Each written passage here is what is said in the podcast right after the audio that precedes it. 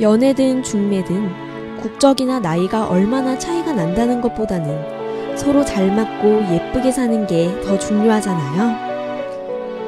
그런데 국제결혼 중매업소를 통해서 결혼하려는 사람들의 심리, 돈을 이용해서 사기를 치려고 하는 나쁜 사람들도 있으니 혹시나 중매를 통해 결혼하려면 잘 알아봤으면 좋겠어요. 지금보다 더 행복해지려고 하는 결혼이 상처로 남으면 안 되니까요. 그리고 한국은 단일민족 국가라는 인식이 꽤 오랫동안 이어져 왔습니다.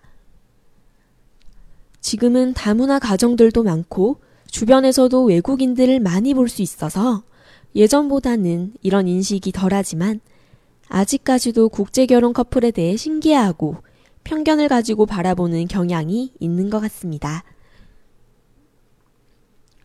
특히 다문화 가정 학생들이 조금은 다른 외모, 외국인 엄마 아빠가 있다는 이유로 주변 친구들에게 상처를 받는 경우도 있다고 하네요.